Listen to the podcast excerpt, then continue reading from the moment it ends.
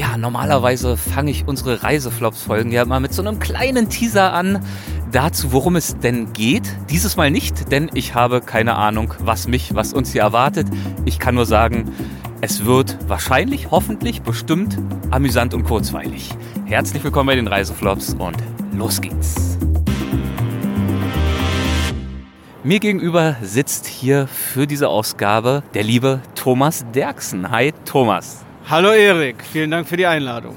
Ja, du bist Influencer, du bist Vlogger, du bist, kann man wahrscheinlich, ich weiß nicht, ob dir das so unbescheiden anmutet, aber wahrscheinlich mittlerweile so sagen, einer der bekanntesten Deutschen in China, denn dort hast du viele Jahre gelebt, wirst das jetzt auch bald wieder tun und bist dort als YouTuber unterwegs und hast aber natürlich auch Profile, Kanäle auf Dutzenden anderen chinesischen Plattformen mit Millionen Followern, hunderten Millionen Klicks und Views mittlerweile.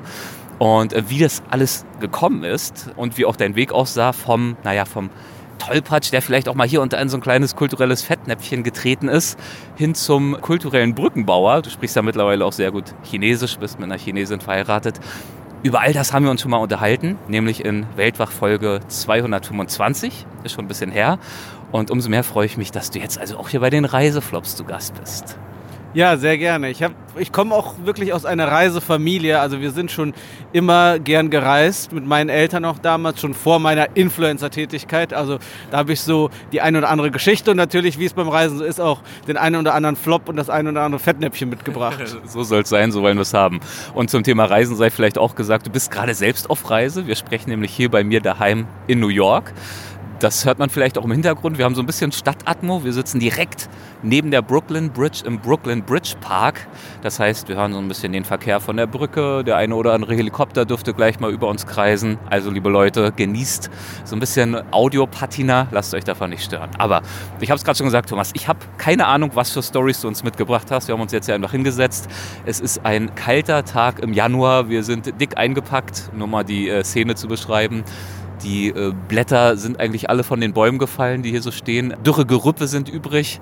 Und wir schauen mal, wie lange wir jetzt durchhalten, bevor wir anfangen zu zittern und auch die Stimme zittrig wird. Na gut, aber du wirst uns bestimmt warme Freude bereiten mit deinen Stories. Wohin möchtest du uns denn als erstes mitnehmen? Und äh, standesgemäß sind wir auch mit dem Helikopter angereist, ne? vom Hochhaus unseren, unseres Schön, Hotels. Der düste gerade davon. Ich glaube, man hört ihn. Ja. ja, ich wollte am Anfang ein bisschen über mein Verhältnis mit natürlicher Gewalt sprechen. Ich habe oh im Vorhinein. Du gehst ja gleich in die Vollen. ja, ja, genau. Ich habe im Vorhinein überlegt und habe gesagt, ich habe wirklich ein ganz besonderes Verhältnis mit Naturkatastrophen. Also ah, okay. Das erste. Äh, äh, interessante Überschrift. Natürliche Gewalt, häusliche Gewalt, sagt mir was? Okay, dann weiß ich jetzt, in welche Richtung es geht. Gut. Dann kommt der Influencer bei mir raus. Ich habe dir schon geholfen. Mal schön in Überschriften denken. Clickbait, okay, habe ich schon parat, super. Genau, ja. Also das erste Mal, dass ich mit einer Naturkatastrophe in Berührung gekommen bin, das war im Jahr, boah, das muss schon ist 15 Jahre her gewesen sein, also 2000 2008 oder 2007 um den Dreh war das herum. Und da war ich in Australien mit einem Freund von mir. Wir sind drei Wochen durch Australien gebackpackt und am Tag, als es dann zurückgehen sollte nach Deutschland, haben wir am Hotel in der Rezeption so einen Shuttlebus gebucht und dann hat die Dame an der Rezeption mir gesagt, wollt ihr nicht mal checken, ob euer Flug geht? Und da dachten wir, das ist, warum fragt ihr sowas? Und zu der Zeit gab es noch es gab schon Internet, aber wir hatten keine Smartphones oder so. Also man musste dann noch in ein Internetcafé laufen. Man hat halt nicht immer alles mitbekommen. Es gab keine Push-Mitteilungen. Man äh, war einfach auf Zeitungen und so angewiesen. Da habe ich gesagt, ja, warum sollten wir das denn tun? Hat die gesagt, naja, in Island ist ein Vulkan ausgebrochen. Und das war dann der Eyjafjallajökull. Das ist ja, ja damals durch ja. die Medien gegangen. Der Diese dann riesen Aschewolke, die auch über Europa dann ewig hängen, ne? Genau. Und, ist das äh, schon so lange her? Mein Gott. Das ist schon ewig her. Also es ist schon 15 Jahre her. Und da hat er dann den äh, kompletten ähm, Flugverkehr lahmgelegt und so auch unseren Flug. Und dann haben wir da halt, so haben wir gesagt, ach was, wir fahren erstmal zum Flughafen, sind zum Flughafen gefahren und ähm, da sind wir dann zum Schalter gegangen und haben gesagt, nein, es geht kein Flug. Wir sind damals mit Etihad geflogen über Abu Dhabi und dann äh, nach Frankfurt. Ihr wäret geflogen. Wir wären geflogen, ja, genau. Und äh, dann war das dann so, dass wir dann Etihad anrufen müssen und unsere Flüge, Flüge umbuchen müssten. Wie gesagt, kein Smartphone gehabt bin ich zu einem Münztelefon gegangen und habe noch mit Münzen bezahlt und dann hing ich dann der Warteschlange von Etihad und die haben mir dann gesagt, ja, in, in, wir wissen nicht, wann der Flug geht, fahrt erstmal zurück in, in, ins Hotel und wartet dann auf eine E-Mail von uns. Und dann sind wir jeden Tag ins, ins äh, Internetcafé gelaufen und dann haben die uns für fünf Tage später einen Flug äh, angeboten. Dann haben wir noch fünf Tage mehr in, in Australien verbracht, haben das auch gut genutzt, sind ins Outback gefahren und dann sind wir zurückgeflogen und als wir dann in Sydney am Flughafen waren, dann haben sie gesagt, ja, die Flüge sind überbucht und sie haben ein kostenloses Upgrade in die Business Class bekommen. Aha, hört, hört. Und das war für mich, boah, das war, wir waren da zwei Backpacker, also Anfang 20, in unseren Shorts und Hawaii-Hemden. Und dann saßen wir dann schließlich in der Business Class und haben dann Champagner geschlürft und konnten unser Glück kaum fassen, aber so ist das dann manchmal. Also nachdem, äh, nachdem man Pech gehabt hat, dann hat man auch Glück gehabt und auch immer eine gute Geschichte zu erzählen. Du bist wahrscheinlich auf den Geschmack gekommen. Es ist ja schwer, den Weg zurückzufinden, wahrscheinlich, wenn man einmal in der Business Class saß. Ja, definitiv definitiv. Also, aber damals war das natürlich für mich einfach unfassbares Glück und ich hätte mir das auch nicht leisten können, äh, das selber zu bezahlen.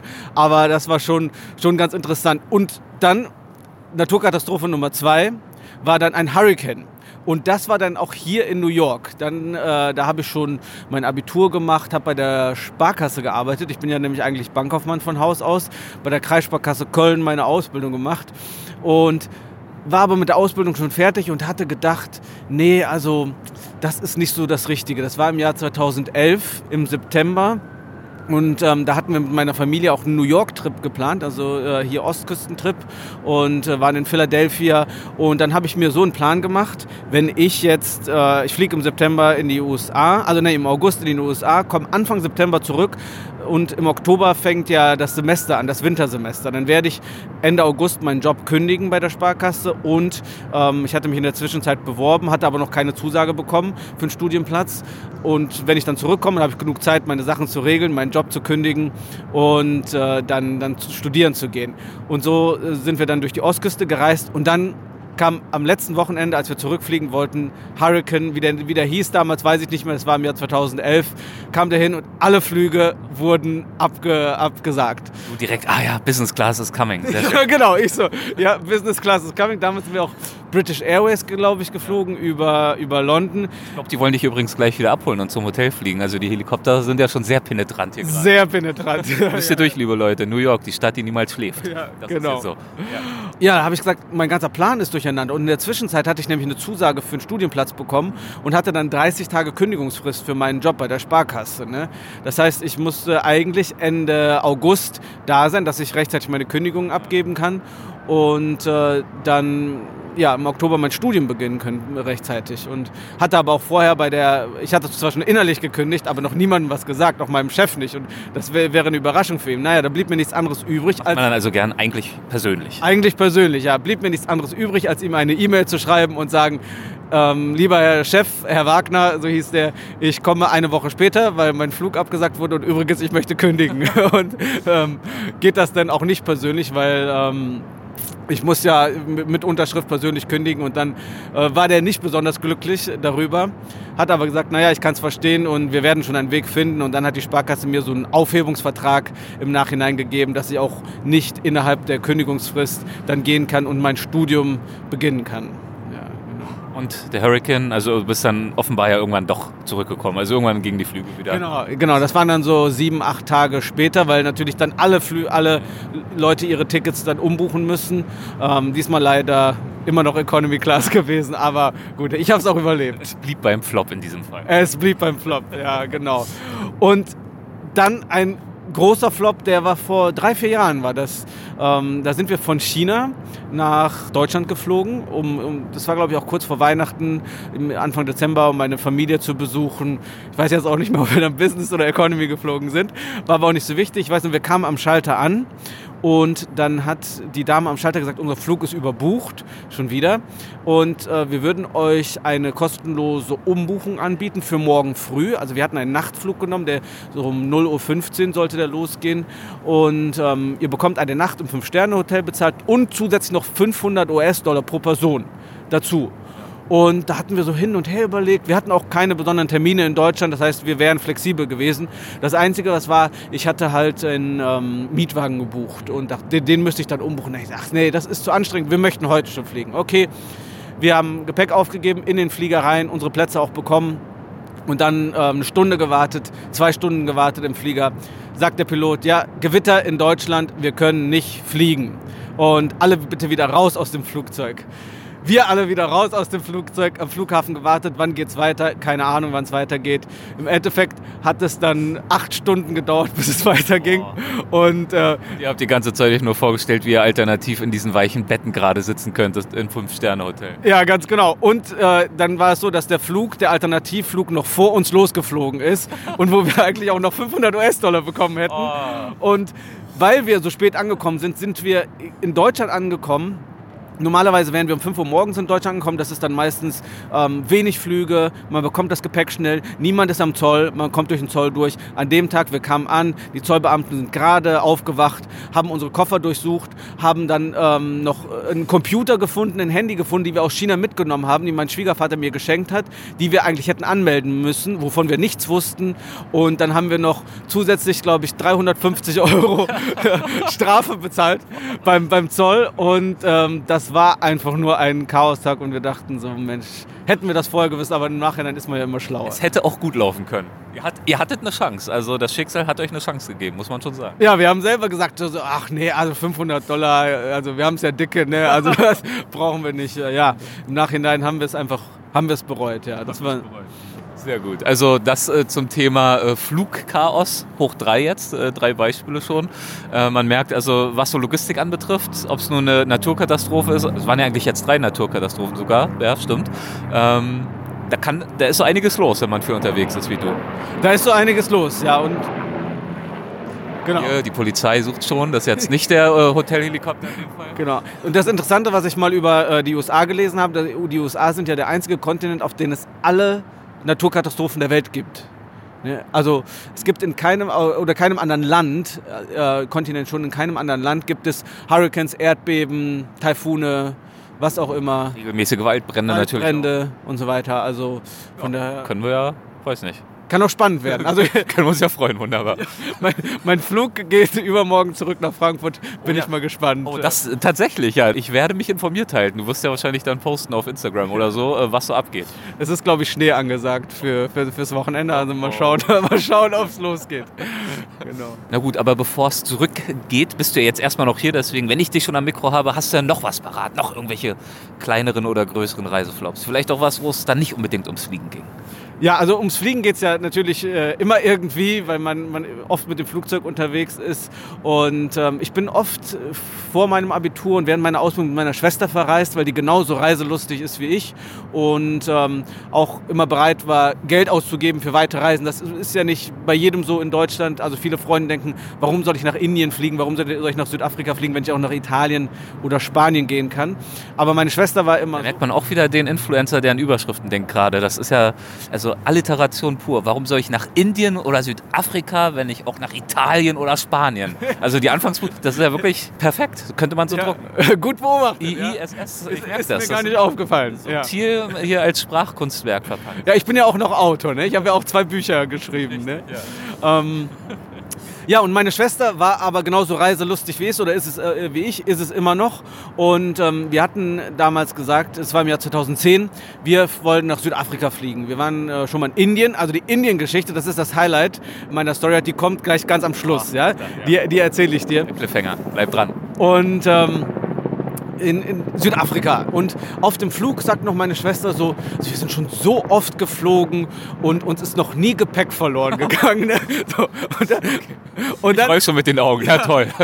So wie zum Thema nie das Schicksal Herausforderung. Genau, genau. Also bestimmte Dinge, da haben auch die Chinesen aber glauben, darf man einfach nicht sagen. Die muss man dann, wenn man die gesagt hat, muss man dann pay machen. Das heißt so, ähm, ich mache es ungesagt, ne? weil man darf das Schicksal nicht herausfordern. Und wie es so war, wir kommen in Kapstadt an und unser Gepäck ist nicht da.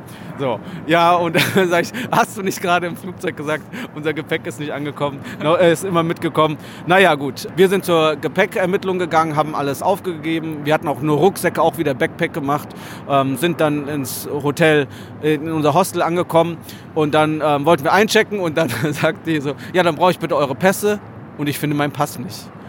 Ja, Toll. Also noch nie Pass verloren, noch nie Gepäck verloren und ähm, diesmal beides. Und dann habe ich gesagt, ja, ich, wann hatte ich das das letzte Mal? Bei der Gepäckermittlung. Und dann äh, hat die gesagt, ähm, ja, dann ruf doch mal da an. Dann rufen wir da an und dann sagen die, ach ja, tatsächlich, Ihr Pass liegt hier bei uns. Da Immerhin. Ist, ist mir ein Stein vom Herzen gefallen, weil man kann, ich sage immer, man kann alles kaufen, nur den Pass nicht. Ne? Also wenn du deine Unterhose vergessen hast oder, oder sonst irgendwas, das kannst du alles kaufen, nur den Pass nicht. Zwei Tage später ist der Pass dann äh, angekommen, zusammen mit meinem Gepäck auch, zwei Tage später. Und ähm, wir haben uns dann auf die Reise gemacht durch Südafrika und haben dann unter anderem eine Safari im Krüger Nationalpark gemacht, was also wunderbar war, tolle Erfahrung. Ich liebe es ja, Tiere anzugucken, vor allen Dingen Elefanten.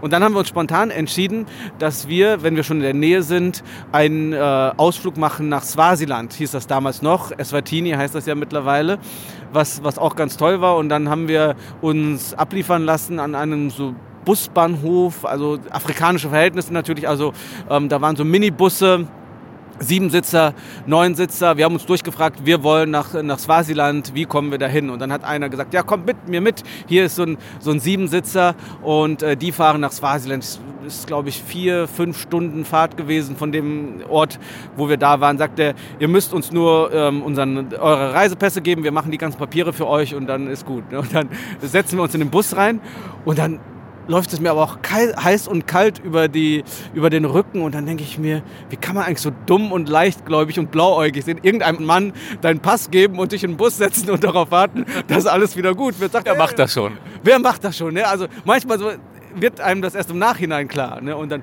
sitze ich da und. und ähm, Kommst dir immer dover vor, von Sekunde zu Sekunde. und äh, ich dachte so, also den Pass selber zu vergessen, das kann man ja noch verstehen. Also das kann ja passieren im, im Eifer des Gefechts.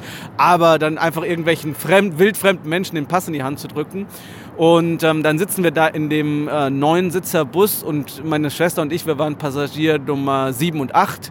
Das heißt, äh, wir, äh, es wird dann losgefahren, wenn Passagier Nummer 9 kommt. Aber ich war damals noch gut über 100 Kilo und äh, habe viel Platz, also mindestens anderthalb Plätze eingenommen. Und, äh, Deine Schwester dann halben oder? Ja, meine Schwester auch, also 1,2 würde ich mal sagen. Also, also war eigentlich voll. War, es war eigentlich voll, aber wir knapp fahren, los geht's. Wir fahren nicht ab, solange nicht Passagier Nummer 9 da ist. Und wenn man sich dann, wenn ja, ich habe mich dann so umgeguckt und ich war nicht der Einzige mit einem breiten Hintern da. Ne? Dann dachte ich, wenn Passagier Nummer 9 auch so jemand ist mit einem Kaliber wie ich, wie soll ich dann diese fünf Stunden da, da, da warten? Und ähm, mein Reisepass war ja immer noch nicht da. Ne? Und ähm, ich habe mit meiner Schwester darüber gesprochen. Also wenn da jemand kommt, der sich da, da reinquetscht, also das wird, das wird eine Tortur werden in, in diesem Bus. Und in der Zwischenzeit kam dann der Mann mit meinem Reisepass wieder zurück und es war alles gut. Es war mein Originalreisepass und äh, ich hatte einen Stempel bekommen, dass ich nach Swasiland fahren kann. Also diese Geschichte war erledigt und dann kam äh, Passagier Nummer 9 und Passagier Nummer 9. Jetzt bin ich gespannt. Also ich, ich habe mich noch nie so gefreut. Das war wirklich der kleinste und dünnste und schmalste erwachsene Mann, den ich je getroffen habe. Der war wirklich 40 Kilo, glaube ich, und er war so dünn und wie, also er hatte den Körper eines Kindes. Und der hat sich dann neben mich gequetscht und ich habe freundlich mit ihm gegrüßt und mich sehr gefreut. Und, äh, er dachte so, ach ja, perfekt. Ich habe genau richtig Platz, kann mich ein bisschen anlehnen, links und rechts, gemütlich. Genau, ja, sehr gemütlich, 50 Zentimeter Platz für ihn gewesen. Und und äh, ja, das war, das war so ähm, meine Südafrika-Erfahrung. Also ganz tolles Land, äh, wirklich, hat mir super gut gefallen. Und ähm, die letzte Geschichte und, und, das Highlight, das war auch äh, mit meiner Schwester in Indien waren wir. Warst du schon mal in Indien? Ja. Äh, Neu-Delhi und dann hoch ins Himalaya-Gebirge. Ah, wir waren in, in Neu-Delhi, in Goa und in Mumbai Aha. waren wir damals. Und das Interessante über Indien, das werden deine Hörer bestimmt auch wissen, viele deiner Hörer waren bestimmt auch schon da gewesen. Was ich äh, interessant fand in Indien, dass allen Touristen, allen ausländischen Touristen, denen man da begegnet, die teilen sich in zwei Gruppen. Die eine Gruppe ist die liebt Indien, die würde immer wieder dahin kommen. Die andere Gruppe sagt einmal und nie wieder Aha, ja, Indien. Ja. Also ähm, ich habe so eher so in die zweite Gruppe gehört. Also ich fand das interessant, das Essen war super, aber ich würde nicht unbedingt nochmal dahin fahren. War dir zu stressig, zu hektisch, zu anstrengend? Ja, zu stressig, zu hektisch und ich hatte auch das Gefühl, dass ich war damals auch Backpacker da, auch gerade nach dem Abitur war das, glaube ich. Also ich hatte, das Budget war sehr schmal. Ich hatte das Gefühl, dass alle, die mich gesehen haben, einen übergewichtigen weißen Touristen, der strotzt nur vor Geld und ähm, alle wollten mir das Geld aus der Hand ziehen, äh, aus der Tasche ziehen. Und das Gefühl hatte ich in China übrigens nicht. Also da hatte ich das Gefühl, dass alle einfach nett waren, auch versucht haben, dir Dinge zu verkaufen, aber nicht über den Tisch zu ziehen oder einfach nur Geld zu verdienen. Das Gefühl hatte ich in, in, in Indien sehr. Und wir, waren, wir kamen in Neu-Delhi an Nein, das war in Mumbai. Wir waren, wir, wir waren in Mumbai, das war die letzte Station unserer Reise. Und ähm, da haben wir einen Taxifahrer getroffen, der ganz nett war und der gesagt hat, wir können für einen kleinen Obolus können wir euch, äh, kann ich euch durch die Stadt fahren und euch so bestimmte Dinge zeigen. Und ähm, naja, wir kannten uns halt nicht aus und mussten uns auf den vertrauen. Und da gibt es ja eine ganz bekannte Station, einen, einen ganz bekannten Bahnhof, der sehr schön ist, noch aus, aus den britischen Kolonialzeiten kam, kommt.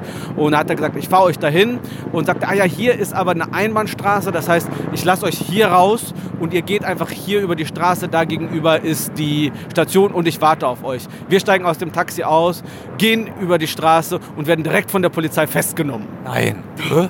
Ja, äh, ich auch so, ja. Hä? Ja, ihr dürft hier nicht über die Straße. You cannot walk uh, across the street here. Und ich so, why not? Like, uh, wir wussten es nicht. Also der Taxifahrer hat uns über die Straße geschickt. No, no, this is uh, dangerous and you are, uh, you are in, you will go to the police station with us now. Okay, ja, wir, wir werden also festgenommen, meine Schwester und ich. Die, die haben ihren Job aber ernst genommen als äh, Verkehrsaufpasser. Sehr ernst ja. genommen. Also das war wohl äh, gerade so eine öffentlich, äh, öffentliche Aktion, wo gegen Trespassing ähm, jetzt mal ordentlich durchgegriffen wird. Ordentlich durchgegriffen, ob es jetzt Inder sind oder ob es Ausländer sind, wird ordentlich durchgegriffen und ähm, wir sind dann zur Polizeistation gegangen, wurden verhört, warum wir da die Straße illegal überschritten haben ja. und ähm, wurden dann festgenommen. Unsere Personalien wurden aufgenommen und wir, wurden, wir waren dann so eine, eine anderthalb Stunden auf dieser Polizeistation und ähm, wurden dann, also ich hatte auch meinen Reisepass nicht dabei dieses Mal. Ich habe den extra im Hotel im Tresor gelassen und äh, dann haben wir auf Papier unsere Daten aufgenommen und dann ähm, wurden wir nach einer Strafzahlung von 2,50 Euro umgerechnet, wurden wir wieder freigelassen und äh, am nächsten Tag ich nehme an, der Taxifahrer hat nicht gewartet. Der Taxifahrer hat nicht mehr gewartet, der, der, war, dann, der war dann wieder weg. Den haben wir auch nicht mehr gesehen. Äh, eigentlich hatten wir eine halbe Tagestour bei ihm gebucht, ähm, war dann aber weg. Und ähm, das Interessante war, oder das Spannende war, wir kamen am nächsten Tag, äh, wir kamen wieder zurück zum Hotel. Am nächsten Tag wurde uns da dann das Frühstück immer ins Zimmer gebracht. Also ja, das war so ein Drei-Sterne-Hotel und sowas mit Frühstück, aber nicht so ein Frühstücksbuffet oder sowas, nichts fancy, sondern es wurde ins Hotel gebracht und zusammen mit der Zeitung.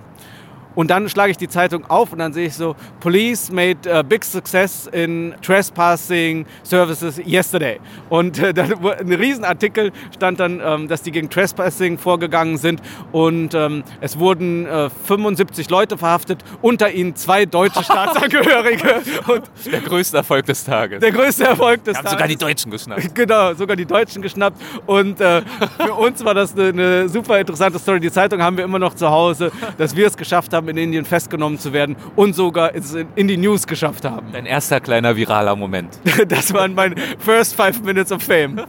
Leider ohne Bild. Sehr gut. Ja, Thomas, das, das, war ein kurzweiliger Rundumschlag durch äh, die kleinen und großen Holpersteine des Reisens. Ganz lieben Dank dafür. Ja, vielen Dank für die Einladung. Ich hoffe, es äh, läuft dann übermorgen bei eurer Rückreise besser. Ja, mein Helikopter wartet schon. Ja, sorry, der, der wird schon ungeduldig. Nicht, dass der auch abhaut wie der Taxifahrer. Genau. Dann, äh, rüber mit dir. Ja, danke dir, Erik.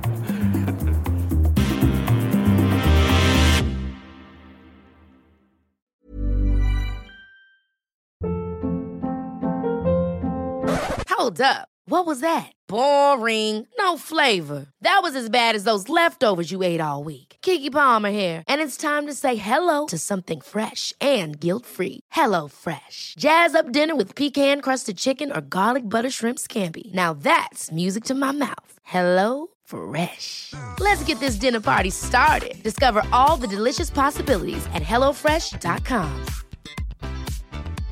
Hey, it's Paige DeSorbo from Giggly Squad. High quality fashion without the price tag. Say hello to Quince. I'm snagging high-end essentials like cozy cashmere sweaters, sleek leather jackets, fine jewelry, and so much more. With Quince being 50 to 80% less than similar brands and they partner with factories that prioritize safe ethical and responsible manufacturing i love that luxury quality within reach. Go to quince.com slash style to get free shipping and 365 day returns on your next order. quince.com slash style